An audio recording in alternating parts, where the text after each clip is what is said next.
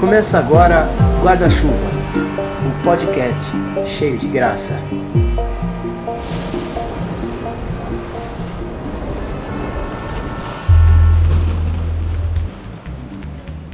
Fala aí galera, beleza? Estamos aqui novamente com o guarda-chuva aberto. A gente ficou um tempinho sumido, desculpa aí pela falta de atualização, mas essas coisas acontecem mesmo quando a gente tem que dividir as demandas com as outras demandas aí da vida que são bem complicadas. Hoje nosso tema é bastante sugestivo, relevante, e eu tô aqui com meu amigo o Rudão, o Rodney Faria, e também com meu amigo o Anderson Garcia. Vou pedir para ele saudar vocês aí com a graça e a paz do Senhor Jesus. E aí, Rudão Florindo aqui, chegando, mais episódio. É, seja muito bem-vindo. Hoje o tema é a influência do mundo na vida do cristão. Você possa desfrutar desse bate-papo conosco para a glória de Deus. Fala galera, quem tá falando é o Anderson. É, seja muito bem-vindo aí ao novo episódio do Guarda-Chuva. É, reflita aí bastante na ideia que a gente vai trocar hoje. Se você tiver dúvidas, opiniões, manda suas dúvidas, suas opiniões lá pra gente. E bora que hoje esse assunto aí também tá bem interessante, inclusive é um dos assuntos que provocou a, a existência desse canal aqui, desse podcast, beleza? Vamos lá, simbora.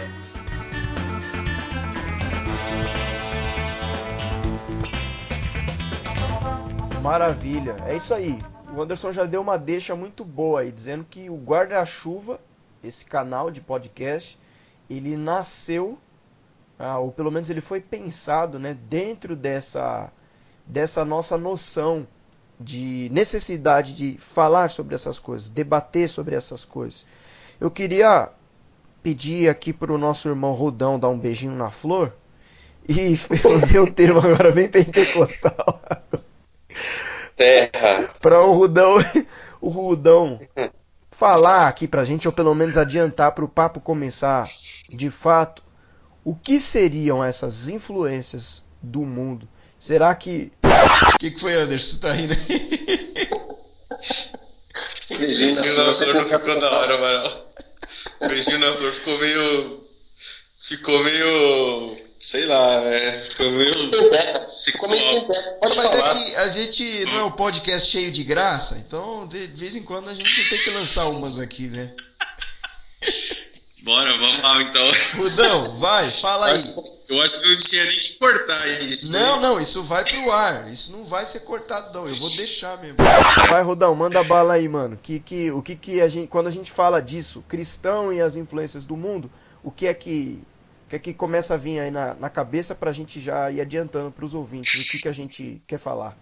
Entra um pouco, passa um pouco, raspa pelo menos, ou passa perto ah, do que, pelo menos na teologia, a gente viu como sagrado e profano, né? É, talvez essa é muito é muito é muito tênue né, a linha entre um e outro porque ah, as situações podem ah, uma mesma situação pode ah, glorificar a Deus e a mesma situação pode ser para não glorificar a Deus para desonrar a Deus né trazer glória para o homem a gente estava falando um pouco antes aqui de, de começar a gravação e eu dei o exemplo de esmola né e aí você me passou uma, uma outra visão a respeito.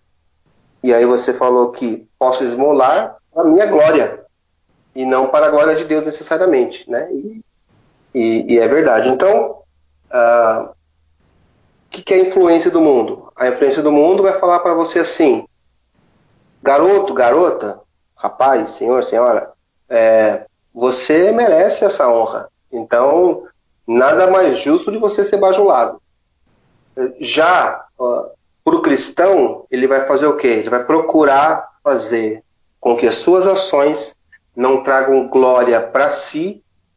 Ele não vai deixar essa, essa ideia do mundo, essas doutrinas do mundo, da pós-modernidade, que é o tempo que nós estamos vivendo, entrarem na vida dele. Então, a pós-modernidade vai falar o quê para ele? Olha só, você merece isso. Então, nada mais justo de que você ser bajulado um pouquinho. Já o cristão vai falar assim: não, a minha vida pertence a Deus, então tudo que eu tenho foi Ele que me deu, então é só Ele que merece a glória. Então a influência do mundo é não deixar que as ideias que o sistema mundano, que o sistema profano, que o sistema uh, do inimigo das nossas almas tem implantado nesse, nessa nossa era, né? Aí eu vou gastar um pouco de grego no Ion, né? Na, na era, nesse tempo em que nós estamos aqui agora, é, não deixa que, com, com que essas ideias uh, invadam a nossa vida. Então, de forma bem uh, resumida, é isso. Não deixar que os pensamentos, as ideias, como nós também estamos falando, muito sutis que o inimigo tem plantado no mundo, né? Muitas delas não são sutis, são descaradas, mas muitas ideias são é, sutis e que é, invadem a igreja, invadem, uh, vou falar aqui, o, o, movimento evangélico, invadem até as, as próprias igrejas, os, os, métodos né, com que líderes têm uh, guiado os seus rebanhos. Então, a influência do mundo tem que estar muito, a gente tem que estar muito, é, muito ligado, muito atento essas ideias para que ela não venha nos atingir. E como eu sempre falo como exemplo, um copo d'água com um pingo de vinho não é mais um copo d'água. Então, por mais uh, que, que seja sucinta, nós devemos estar atentos a, a, atentos a estas influências que o mundo tenta uh, lançar contra nós como povo de Deus, como igreja do Senhor. Então é importante a gente salientar que quando a gente está falando de influência do mundo, é, apesar desse termo soar muito religioso, né? Porque aqueles que fazem parte do, do, do nicho da igreja uh, ou que já fizeram parte algum dia da igreja, tem uns que têm até aversão a essa palavra mundo, né? Porque parece que a gente está falando que existem coisas do mundo e coisas que não são do mundo. É, quando na verdade tudo aqui é do mundo, né? Afinal, ninguém aqui é extraterrestre. A questão aqui nós estamos sugerindo é a ideia de que ah, existe uma cultura secular, existe uma, uma um pensamento, uh, como o Rodão citou o termo da era, né? E, e, e a teologia usa esse termo para falar do, do espírito dessa era, do espírito dessa época, né? Que é o que Paulo chamaria de principados e potestades, que são as influências que de fato regem a, o, o movimento do mundo e, e que é sim uma influência espiritual no final das contas é uma influência espiritual sim. Não estou dizendo que é um espírito maligno exatamente, mas exerce uma influência espiritual, porque nós somos seres espirituais, fomos criados como seres espirituais para a glória de Deus.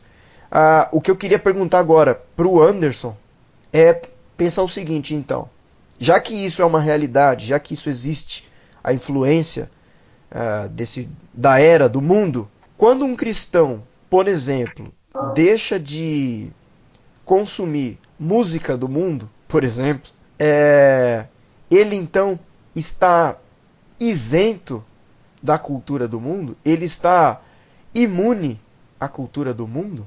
É, música do mundo apenas ou qualquer outra coisa do mundo? É, eu Vamos citei lá. música do mundo, por exemplo. É um tabu. Porque é, existe uma ideia muito é, muito seletiva com espiritualidade, né? Muito simplista, né?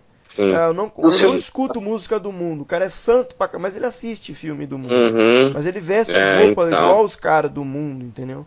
Sim.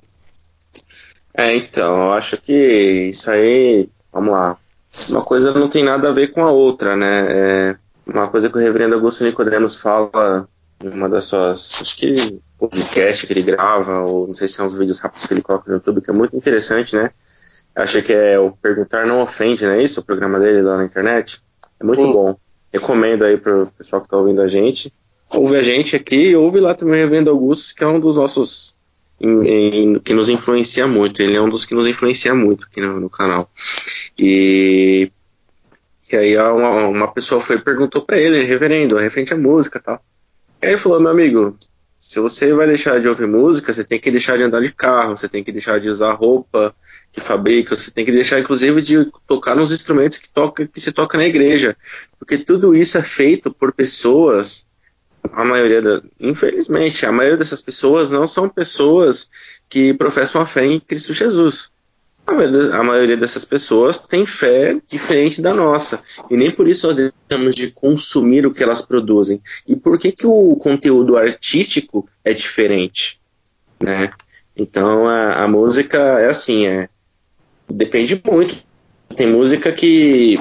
Tem música que você vai ouvir na igreja que ela não glorifica a Deus. Agora você vai ouvir do, do nicho aí, do ramo secular, que ela fala ah, das belezas da natureza, e por incrível que pareça, você consegue ver ali o cara glorificando mais. Não vou falar que está glorificando a Deus, mas ele está conseguindo reconhecer ali a, a, a, glória daquela criação mais do que algumas músicas que a gente ouve no nosso nicho é, evangélico, não vou nem falar cristão, evangélico, né?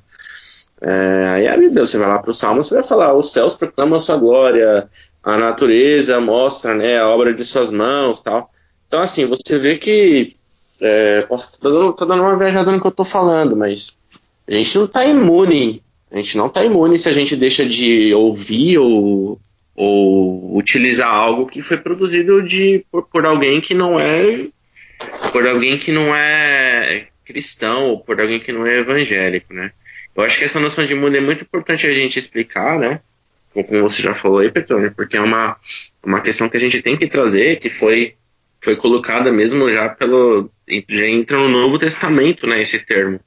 É, você vê Paulo, você vê Cristo falando isso, né? Ali nos livros da Bíblia, você vai ver textos como não ameis o mundo nem o que neles há, ou o mundo jaz o maligno, né? Aí você vai ter outros termos também que é, é, se compara, né? O, o Deus do presente século, enfim, você tem toda uma, você tem todo um, um aparato de termos que foi, que foi definido para mostrar né, a, a estrutura que existe, a estrutura que existe, embora ela esteja existente aqui no presente momento, ela não tem o intuito de glorificar e agradar a Deus. Mas a gente não pode se esquecer que a graça comum a todos os homens, ela influencia muito essa cultura, esse mundo. É, esse mundo é caído, esse mundo ele tem as marcas, ele tem as manchas do pecado nele, mas a graça comum permite com que você ainda consiga ver traços de bondade, traços de alegria. Você consegue olhar para o horizonte você, hoje mesmo. Hoje eu tirei uma foto da lua.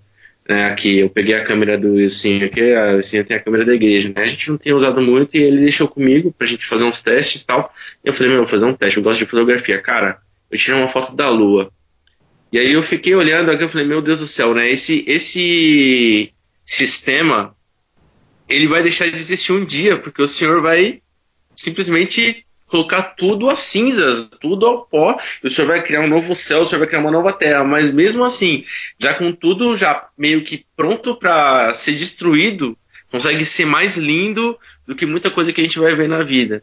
Mas eu acho que assim, imune, isento, jamais. A gente vive nesse mundo, a gente trabalha nele, a gente come nele, a gente se diverte nele. Se a gente falar que quer se livrar de tudo, a gente vai ter que simplesmente virar um monge e morar na, no alto do Himalaia lá e ficar escondido, orando. E ainda assim eu vou falar para você, vai vir no teu coração alguma coisa para fazer você pecar, meu irmão.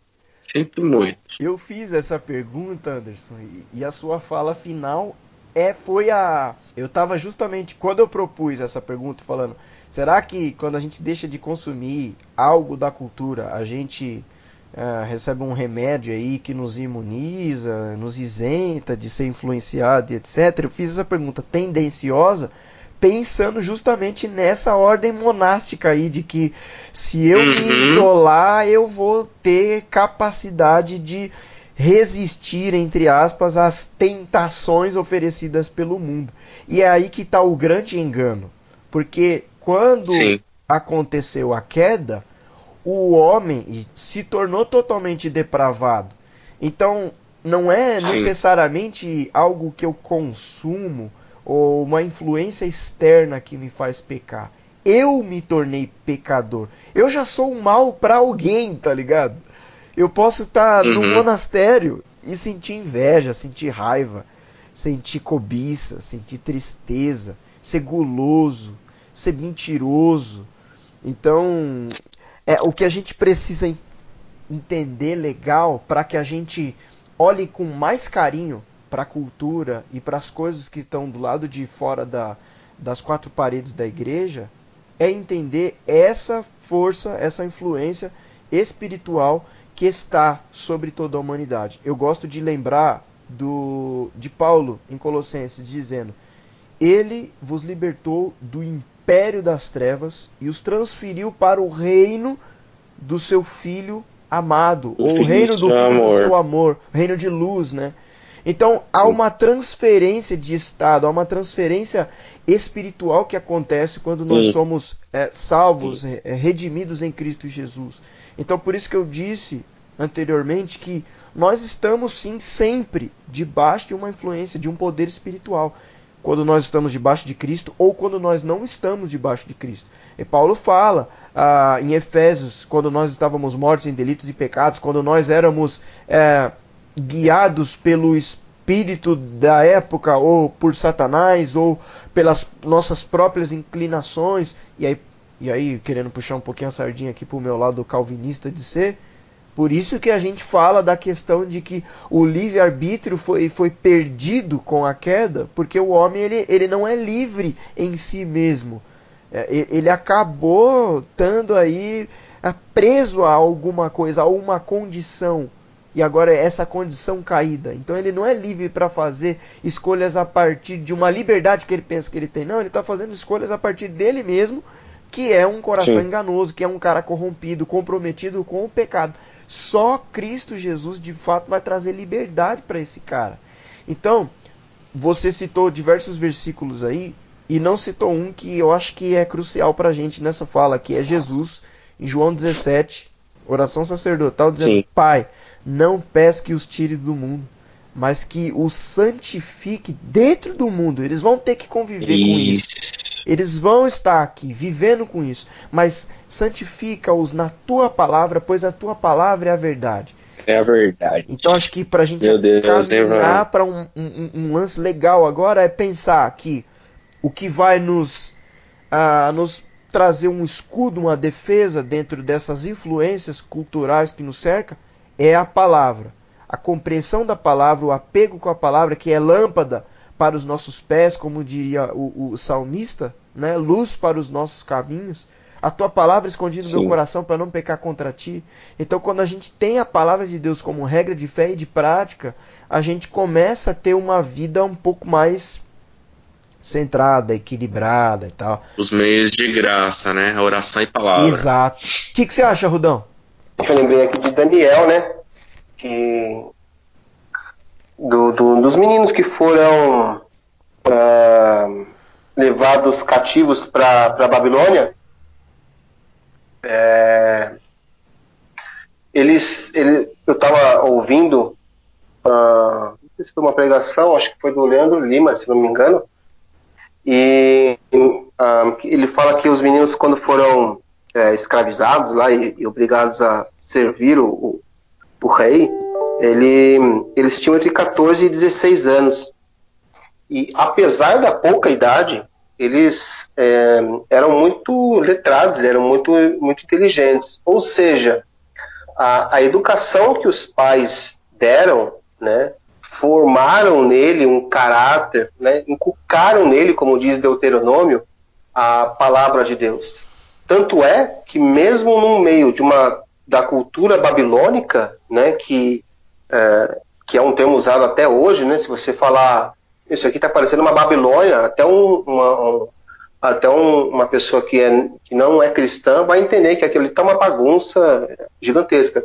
Mesmo no meio como a Babilônia, eles não foram influenciados pela cultura da, da, da Babilônia. Eles aprenderam a língua, né, é, o linguajar, aprenderam uh, o, o, idioma né, dos babilônicos, o, o aramaico, mas dentro deles, o que prevalecia era o que eles haviam aprendido com os pais, aprendido na infância e, na, e no começo do que nós hoje chamamos de adolescência, que naquela época é, não existia essa coisa de adolescente e tal, mas com, entre 14 e 16 anos, se você olhar hoje para uma pessoa de 14, 16 anos, é uma. Você fala assim, não, você é uma, uma criança ainda. De fato é, não tem noção nenhuma a, a respeito da vida. Porém, no caso deles, foram, ficaram lá e não foram influenciados pela cultura, apesar de terem aprendido a respeito, aprenderam uh, o idioma uh, do povo que estava escravizando, o povo de Israel, mas eles não deixaram uh, que aquilo, eles não, eles, não, deixaram não, eles tinham uma estrutura tal que eh, mesmo uma mesmo vivendo no meio de uma cultura que não que, que considerada profana, isso não não atrapalhou, não não estou falando que eles não pecaram, não estou falando que eles não tiveram deslizes, não estou querendo dizer que eles foram 100% santos 100% do tempo, mas a Bíblia nos mostra que o que prevaleceu foi o ensinamento que eles tiveram. Então, uh, entrando numa, numa pergunta que nós podemos colocar aqui, podemos resistir? Sim, nós vivemos no meio de uma Babilônia. Apocalipse cita, né, é, essa era, né, o, a ideia do mundo como uma ideia babilônica. Então nós podemos resistir, sim, através de ensino da palavra. Né, e aí quando você é criança, quando você é pai, né, igual, igual você, Petrônio, vai ensinar o Benjamin nos caminhos do Senhor, vai inculcar nele a palavra de Deus. E quando ele crescer, ele vai ter formado na mente dele a verdade santa que vem do Deus Altíssimo que vem do nosso Senhor e Salvador Jesus Cristo. Então, podemos resistir? Sim. Estudo da palavra, leitura da palavra, meditação da palavra, oração, jejum, né? É, comunhão com, com os irmãos, buscando conhecimento através de homens que Deus tem levantado até os dias de hoje, que, e homens que Deus já levantou durante todo o período para escrever. Você, é, você citou Tim Keller, a gente pode uh, citar Hernandes Dias Lopes aqui no Brasil, que tem literaturas belíssimas, Nicodemos com literaturas belíssimas. Então, assim, estar é, é, no meio de uma cultura não cristã não nos outorga falar assim, ah, eu já estou aqui, a carne é fraca, né? E, e, é, e é, isso é usar o versículo de forma distorcida, a carne é fraca para fazer a, fazer o que o Espírito Santo quer que nós façamos. Né? A carne não é fraca para fazer as coisas do mundo, ela é, ela é forte para fazer as coisas do mundo, ela quer, mas existe meios de resistir sim, né? Existe os meios de graça, como nós citamos aqui, para que nós possamos resistir a essa influência que é em todo o tempo. Então, devemos da mesma maneira buscar as coisas de Deus também em todo, em todo o tempo.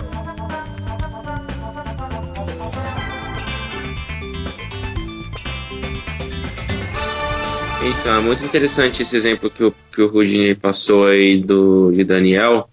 E é interessante que se você olhar no texto lá, ele fala que eles se chamavam Daniel, Ananias, Misael e Azarias. Eles vão para a Babilônia, eles são renomeados. Veja que a influência do mundo passa a, a o mundo tenta, né? O mundo naquela época, né, a gente vai falar que o sistema dominante daquela época era o sistema babilônico. Você vai ter várias outras nações né, que comandaram o mundo. Você tinha o Egito antes, você já teve a Síria, você vai ter a Babilônia, você tem a Grécia, você vai ter a, você vai ter Roma, o Império Romano. Hoje a gente já tem um outro sistema, né? Um, um, outro tipo de sistema que comanda o mundo. Eu não diria nem que é nação, mas eu diria que são sistemas econômicos, né? Que, que regem a, a existência da humanidade. Né? Você tem nações poderosas que têm dinheiro que manda. Mas é, os caras passaram a se chamar de Daniel, passou a se chamar Beltesazar, Sadraque, é, Ananias, Misael, é, Mesaque e Azarias é Abednego, né? É muito interessante, porque imagina que você é levado da sua casa, você tem sua religião, você tem é, o seu código de ética e moral, e você é levado da sua casa para morar num lugar e imagina que não te dão o nome de um deus daquele lugar, sendo que você é um cara que é monoteísta, você acredita em um deus que te guarda, que te prometeu é, paz, que prometeu a sua nação onde você mora, que é uma que seria uma nação bendita, né, as promessas de Abraão. De repente você, vai, como um cristão aí, você é levado para uma terra cativa e os caras passam a chamar você de diabinho. é mais ou menos essa a ideia, sabe? E, tipo, parecia até meio que uma provocação. E os caras tinham um compromisso. Ah, meu, eu tô aqui, eu não vou. É, eu vou morar na Babilônia, eu vou estudar tal, mas eu vou fazer o quê? Eu não vou comer dos manjares do rei, porque eu sei como que tá essa situação da comida. É, eu vou continuar orando, eu vou continuar né, fazendo as minhas orações todo, três vezes ao dia, que é o que Daniel fazia. Quando, mandar, quando mandaram ele se ajoelhar lá perante a estátua, eles não se ajoelharam. Eles estavam dentro do sistema, né? Eles utilizavam parte do sistema para conseguir e coexistir com aquelas pessoas, mas eles tinham um compromisso. Eu acho que é muito interessante a gente trazer esse lance da influência do mundo, porque tem muita dúvida agora, o Petrônio, não sei se você, é como você está como moderador aí, eu vou pedir sua permissão para tentar dar uma avançada, que a gente correu, correu bastante por um caminho, mas eu queria tentar dar uma avançada, não sei se vocês concordam comigo. É, tem muita gente que às vezes tem certas dúvidas, né? Eu sempre quis que essa conversa chegasse aqui no guarda-chuva é, até que ponto a influência do mundo ela pode entrar na igreja sem que fira a nossa espiritualidade e a nossa santidade. Por exemplo, muitas, muitas pessoas me perguntam, algumas perguntas que são aí verdadeiros tabus, umas perguntas bem cabeludas dentro da igreja que você fica ali como líder de jovem, ou como às vezes um seminarista, né? Meu, como que eu vou responder isso? Tipo, a pessoa chega e pergunta, Anderson, e aí, posso fazer uma tatuagem? Meu, eu posso como que funciona a bebida alcoólica, sabe? Eu acho que são coisas que têm que ser tratadas, né?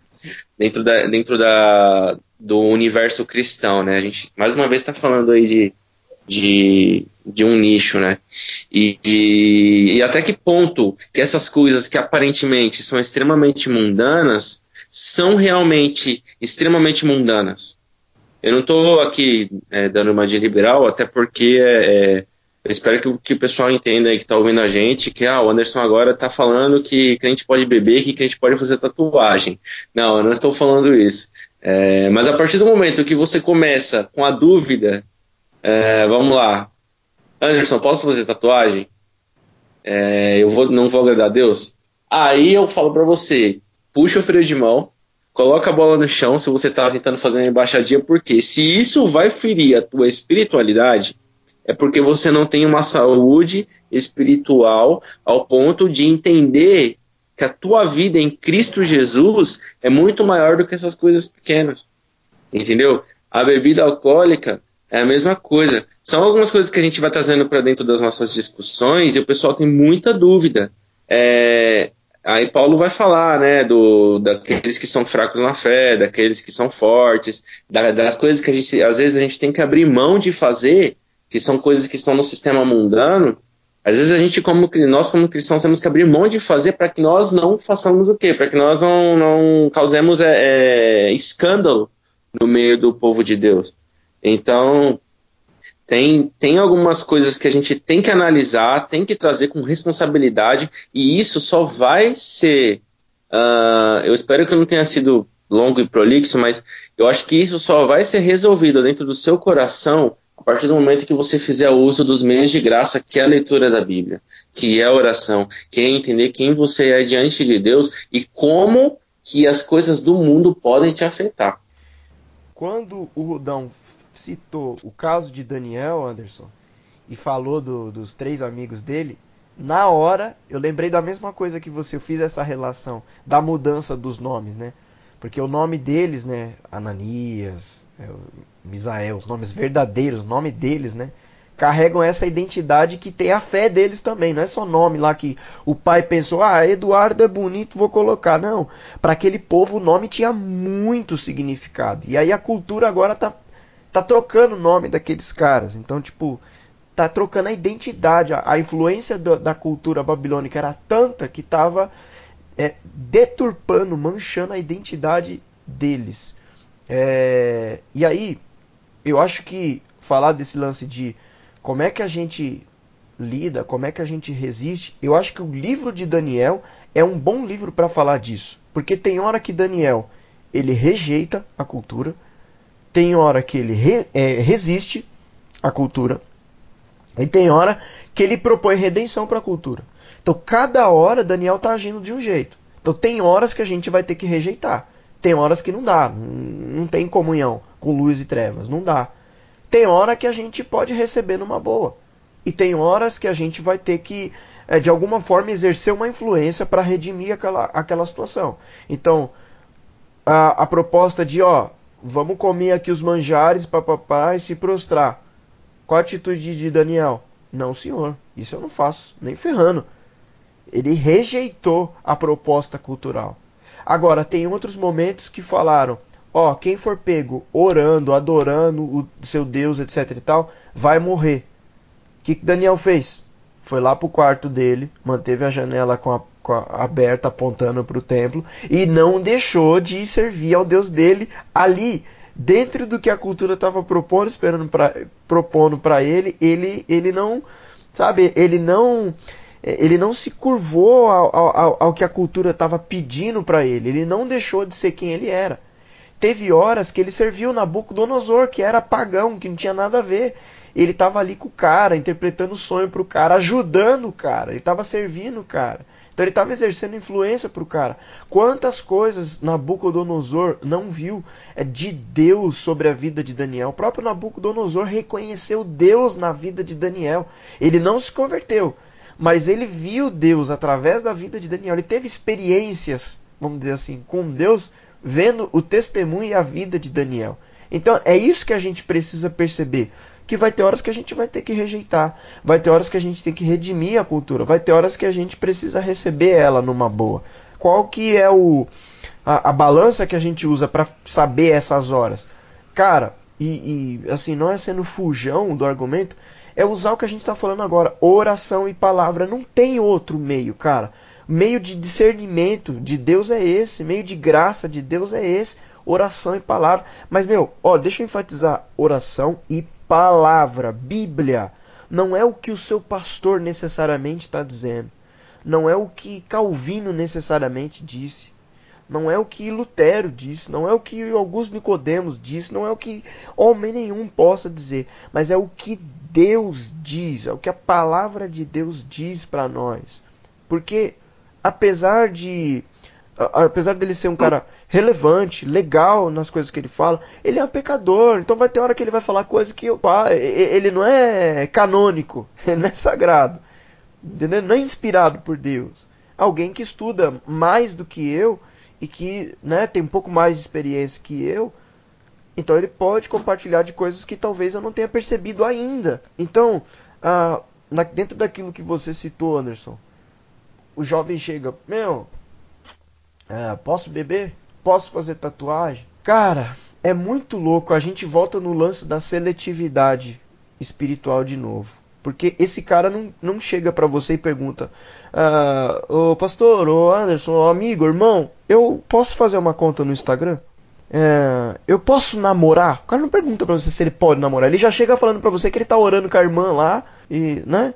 Isso quando já não chega com as uhum. notícias ruins, já, que deu ruim lá com a irmã, fez o que não tinha que fazer, e você nem tava sabendo que ele tava saindo lá com a menina. Então, assim, tem, é muita seletividade. Tem coisa que o cara pergunta, tem coisa que o cara já vai fazendo, por quê? Porque ele acha que é normal. Então quer dizer que, que o Instagram não é, não, não tem influência cultural nenhuma na minha vida, né? É, o Instagram é bênção de Deus total. Eu não estou aqui demonizando e, o Instagram. Eu tenho Instagram. Mas percebe como as pessoas são seletivas para algumas coisas específicas. E, e, é interessante que a gente vê esse tipo de coisa, que certas. para certos. para certas atitudes, o pecado, ele nem é pecado mais. Por exemplo, eu conheço vários jovens, né? Não estou nem falando de jovens da minha igreja, eu tô falando de jovens aí em geral o cara tem uma conta no Instagram e uma conta no Facebook. Às vezes a gente é menor de 16 anos. O cara mente para fazer a conta. Ou seja, é pecado usar rede social? Não é, mas é pecado você mentir pra fazer a sua conta no Instagram no Facebook. Você tá entendendo como que o negócio ele parte? Exato. Aí, assim, é, é são certas, é, é umas coisas que a gente tem que trazer e jogar aqui, meu, a gente vai jogar no ventilador. Se você tá no guarda-chuva, entra debaixo do guarda-chuva, mas já, já, já se prepara que debaixo do guarda-chuva você vai se proteger da chuva de uma maneira diferente. Então, assim, é, é tem cultura, ela tem muita coisa para te oferecer. O que você não pode deixar de, de, de fazer é olhar essa cultura com os óculos que a graça te dá. Os óculos que a graça te dá, fala, meu, é da hora ter uma rede social, mas eu só posso ter depois dos 16, cara. É basicamente isso. É, por exemplo, é bom namorar, é bom namorar, só que eu tenho que fazer isso pra glória de Deus, eu tenho que fazer isso com, com um pensamento de casar, entendeu? Então era mais, desculpa te interromper, era mais isso, assim, é, até que ponto a licitude das coisas também nos permite fazer o, o, o utilização dessas coisas, desses, desses lances da cultura aí, né, da, do mundo, enfim, né? O termo licitude é, é bom, é bem propício para essa conversa, porque eu, Paulo fala tudo me é lícito, ou seja, eu posso fazer tu, todas as coisas, cara. Eu posso, eu posso usar a rede social, eu posso namorar, eu posso várias coisas, tudo é lícito, mas nem tudo convém. Nem tudo é, é casa com a ideia do santo, do, do regenerado, do cristão. Então, John Stott fala, por exemplo, que a, a, gente tem que ser radical, cara, na nossa fé. Então, que nem você falou, parece chatice de tiozão velho. Caramba, então eu só uhum. posso usar o Facebook depois dos 16. É, não foi essa política que o site uhum. colocou? Então, sendo um cara justo, sendo um cara honesto, você vai. Porque assim, é, você só pode tirar carteira de motorista aqui no Brasil, por exemplo, depois dos 18 anos. Então, Antes disso, você não está habilitado para dirigir, e se você for pego pela, pelo Estado, pela justiça brasileira, você vai pagar as consequências que devem ser pagas. Né? Você e aquele que está em, em, em acordo com essa sua prática. Então, assim, a gente precisa encarar essas coisas como, como realidade. Mas é um, é um exemplo, né? não é necessariamente o Facebook é Sim. é uma problemática, mas para a gente ver como esse debate da nossa vida aqui na Terra, ele é amplo. E que a gente ficar falando de tatuagem, de bebida, é, sabe, é, é, é, muito pequeno, é muito raso. O problema é o quê? Reducionista. Reducionista, exatamente, Rodão. Essa é a palavra, reducionista. Você está reduzindo, você está marginalizando demais, cara. É por isso que eu gosto de, de, estudar cosmovisão. Porque cosmovisão vai falar de, da orientação fundamental do nosso coração. Ela vai lá dentro do, do cerne do nosso coração e vai pegar aquelas coisas mais, mais, mais enraizadas dentro de nós. Por quê? Porque às vezes a gente acha que a gente está tá fazendo para a glória de Deus, que tal coisa não é pecado, porque talvez é lícito, é, e, e, sabe? E às vezes não, e às vezes a gente está pecando. Ah, eu, eu, eu, discutia isso, só para terminar aqui minha fala, passar até por Rudão já. Ah, esses dias eu discutia isso na escola dominical da igreja. O pessoal fala muito da configuração da família tradicional, né? É, de ser heterossexual e etc e tal. Sim, esse, é, esse é, o, é o padrão bíblico. Porém, pode existir um casamento monogâmico heterossexual que não seja para a glória de Deus, porque o marido pode estar em adultério. Sabe? A esposa pode estar metida com, com pornografia. Ou o casamento é movido pelo interesse a, a, a financeiro. Então, assim, esse casamento, apesar de ser monogâmico e heterossexual, ele não está sendo para a glória de Deus.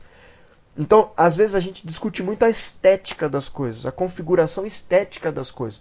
Quando a gente precisa julgar, é, é, o, é, o, é a orientação fundamental do coração das coisas, a, a, o poder espiritual que aquelas coisas têm. Então, não necessariamente o que eu faço na cultura, mas o que a cultura faz em mim. E esse é o lance. É isso que a gente tem que discutir quando a gente fala de influências ah, do mundo sobre a vida do cristão.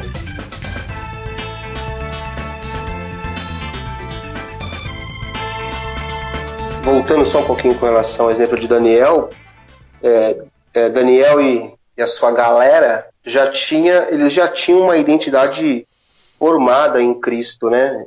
No Deus Altíssimo é, eles já tinham uma identidade, apesar da Babilônia ter tentado é, rotular eles com outro nome, né? E às vezes o mundo tenta fazer isso com a gente, né?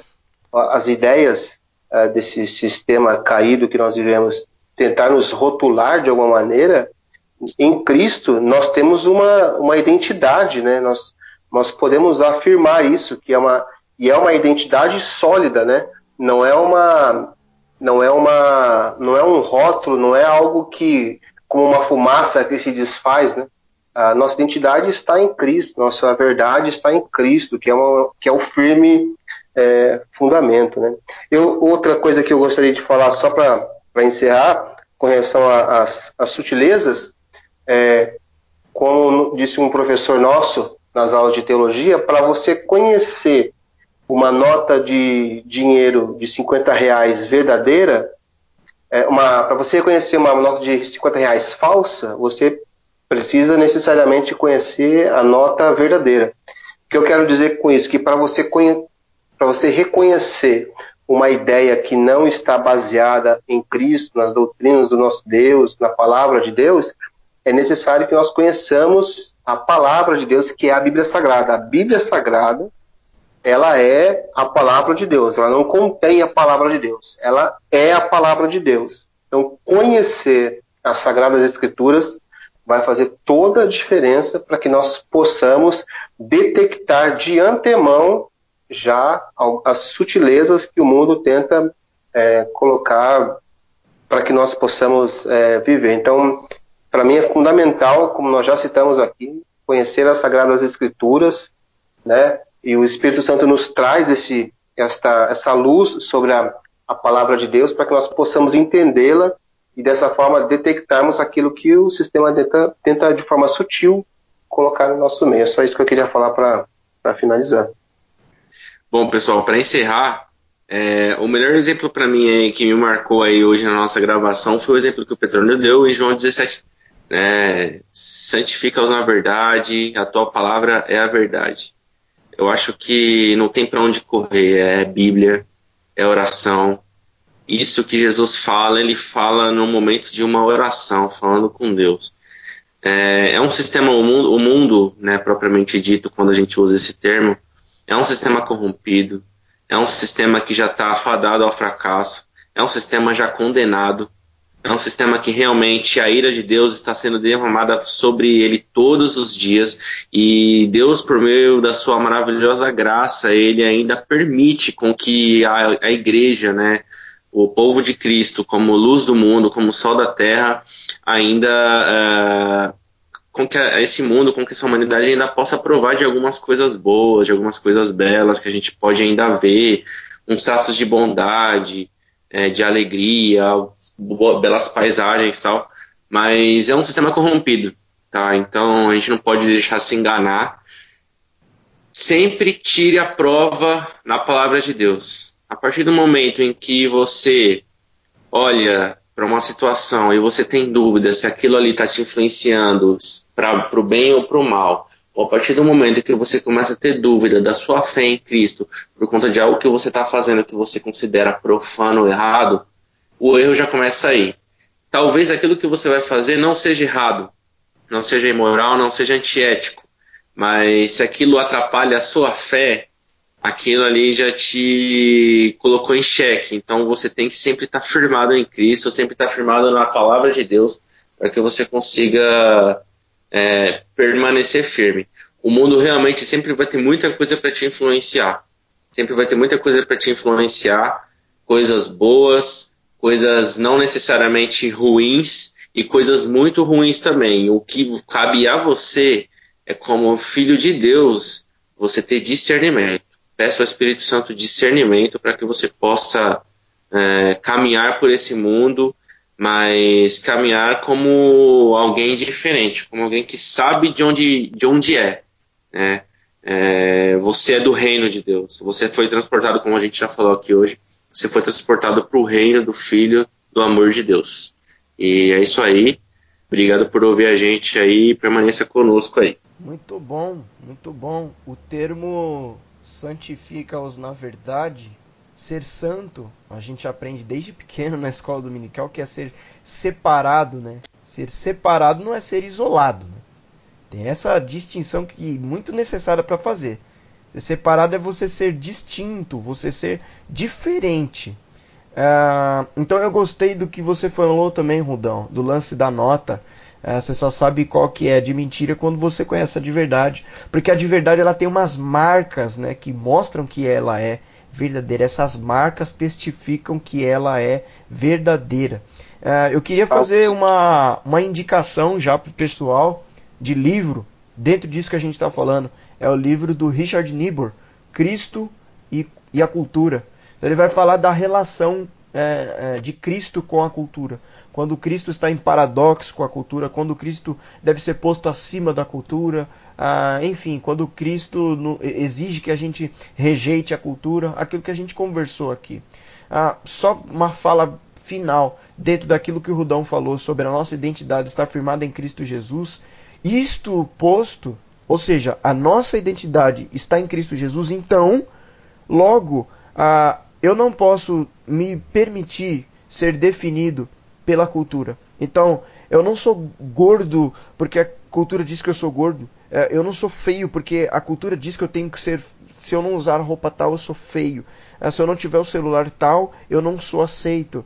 A, cultura vai falar isso. A cultura vai impor isso para você. Então a sua identidade não pode estar nessas coisas, no padrão de beleza proposto pela, pela, pela cultura, porque se tornou normal é, fazer tatuagem, porque agora está na moda ter certos tipos de relações é, sexuais e etc e tal. Então esses tipos de propostas que não são as propostas de Cristo, eu tenho que rejeitar.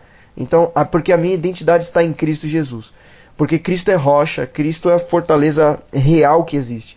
Quando a minha identidade não está firmada na rocha, ela está firmada em qualquer outra coisa que não é, a, não é a rocha, e isso vai me decepcionar.